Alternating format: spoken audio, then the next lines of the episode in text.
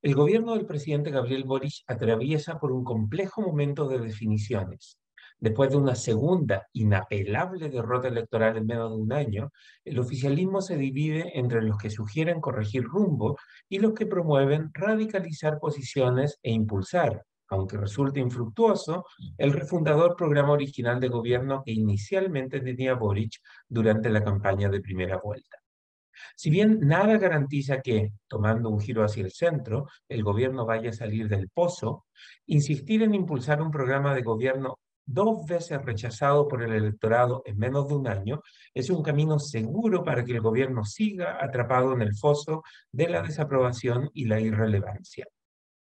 Las elecciones siempre tienen consecuencias. El presidente Boric llegó al poder con una amplia victoria en la segunda vuelta de diciembre de 2021, pero ya que en primera vuelta su votación fue solo de un 25,8%, es razonable sugerir que el electorado no comparte la agenda refundacional que Boris desplegó en la campaña de primera vuelta.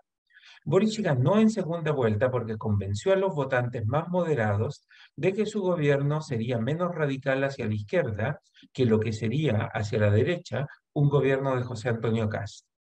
A seis meses de iniciada su administración y después de haber hecho ardua campaña en favor del apruebo en el plebiscito de septiembre de 2022, el gobierno sufrió, sufrió un serio traspié electoral cuando, con voto obligatorio y con una participación de 13 millones de personas, un 85% de los 15,1 millones habilitados para votar, en esa elección, un 62% de los votantes rechazó el texto propuesto por la Convención Constitucional. Así casi tres semanas, los votantes volvieron a darle una bofetada al gobierno al escoger un Consejo Constitucional con una amplia mayoría derechista. Aquellos que alegan que el gobierno debe volver a sus raíces, al 25,8% que votó por Boris en primera vuelta, aquellas personas desconocen que los mandatos electorales se renuevan cada vez que la gente asista a las urnas. Una mayoría de los que se molestaron en ir a votar en la segunda vuelta de 2021 apoyaron los compromisos más moderados y pragmáticos que asumió Boric en la campaña de segunda vuelta. Pero en septiembre de 2022 y en mayo de 2023, las grandes mayorías del país se expresaron de, forma fuerte y clara contra la dirección en la que va el país bajo el gobierno de Boric. La gente votó contra Boric en 2022 y nuevamente volvió a castigar al oficialismo en mayo de 2023, precisamente porque las personas no están contentas con lo que hasta ahora ha hecho la administración.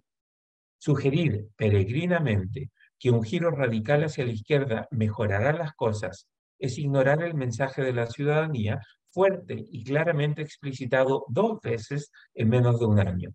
Los chilenos no quieren refundar el país ni construir un nuevo país. Las personas quieren que se mejore el país que ya tenemos. La gente pide a gritos que se termine con el abuso y los privilegios para algunos. Pero la gente no quiere que Chile abandone el modelo de desarrollo capitalista basado en mercados competitivos que ha tenido el país por más de 30 años. Pretender que el estallido social de 2019 fue un levantamiento contra el modelo y no una expresión de descontento para demandar más inclusión y menos abuso, es aferrarse a un sueño que, para el gobierno, se convirtió en pesadilla en septiembre de 2022 y que todavía sigue siendo un dolor de cabeza después de la votación de mayo de 2023. Por cierto, el gobierno es libre de seguir hundiéndose en el fango si así lo desea, pero el costo para el país será demasiado alto si el gobierno no corrige rumbo y toma medidas para volver a la senda del crecimiento y la creación de empleo. Aunque muchos piensen que Boris no tiene dedos para el piano, el hecho es que el graduado de Derecho, que nunca tuvo un trabajo por fuera de la política, seguirá siendo el encargado de dirigir los destinos de Chile hasta marzo de 2026. Aunque haya suficientes razones para sospechar que este piloto no sabe volar aviones, para que el país no se termine estrellando, es mejor que haya en la cabina de mando gente que sí sabe hacerlo. Precisamente porque hay fundadas dudas sobre qué tan preparado está el presidente para hacer su trabajo, la moneda debiera rápidamente responder negativamente a las voces que llaman a polarizar el gobierno hacia la izquierda. Precisamente porque habrá desconfianza y dudas sobre la capacidad del piloto para llevar al avión a su destino sin mayores contratiempos, Boris debiera aclarar que su proyecto fundacional inicial ya está sepultado y olvidado.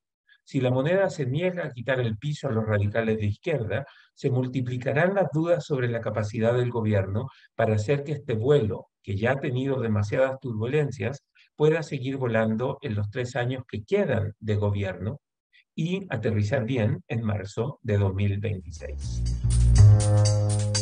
El libero, la realidad como no la habías visto. Haz que estos contenidos lleguen más lejos haciéndote miembro de la red Libero.